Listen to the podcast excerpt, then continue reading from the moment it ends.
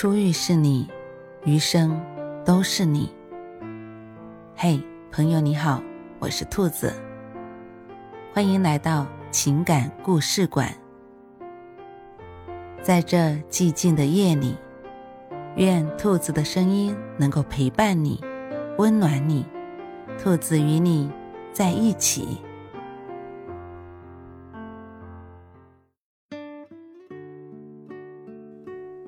第二篇，攀爬里的浪漫。易柔那场高富帅相亲无果而终，不过他倒是多了个心思。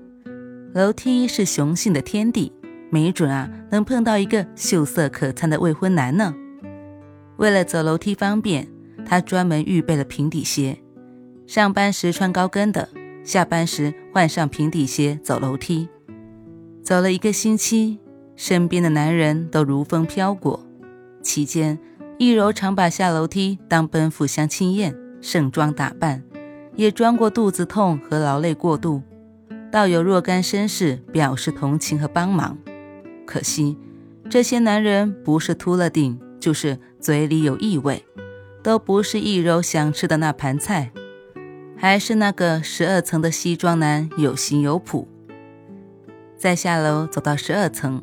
易柔就故意停下来墨迹，几天守株待兔，还真等到了他向一飞。那天，一见向一飞从十二层楼梯门口闪亮登场，易柔就捂住肚子，虚弱地靠在楼梯扶手上。顺利搞到向一飞的 QQ 电话后，易柔并没有马上示爱，反正他们俩每日正午下班都走楼梯。这短短的路程会成为他们的爱情之路。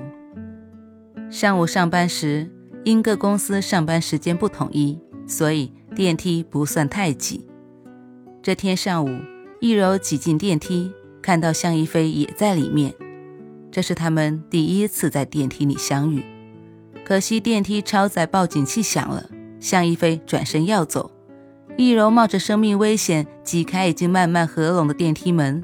飞奔出去，大吼道：“向一飞，这么巧！”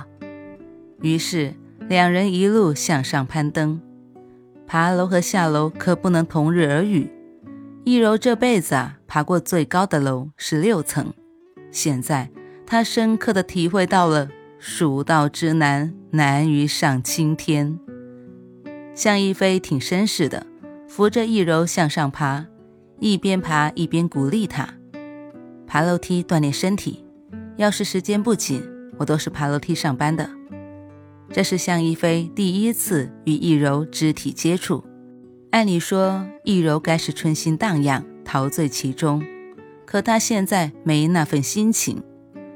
楼梯啊楼梯，就像一层层走向地狱的梯子，累得她香汗直流，两腿发软。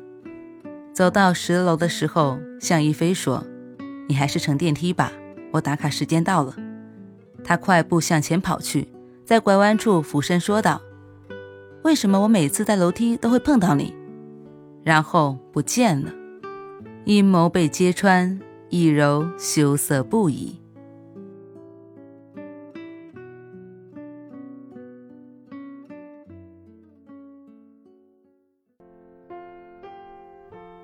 晚安，正在。听故事的你，如果你喜欢兔子的声音，或者喜欢这个情感故事，别忘了多点赞、多评论、多打赏哦。兔子感谢你的支持和鼓励，祝你晚安，好梦。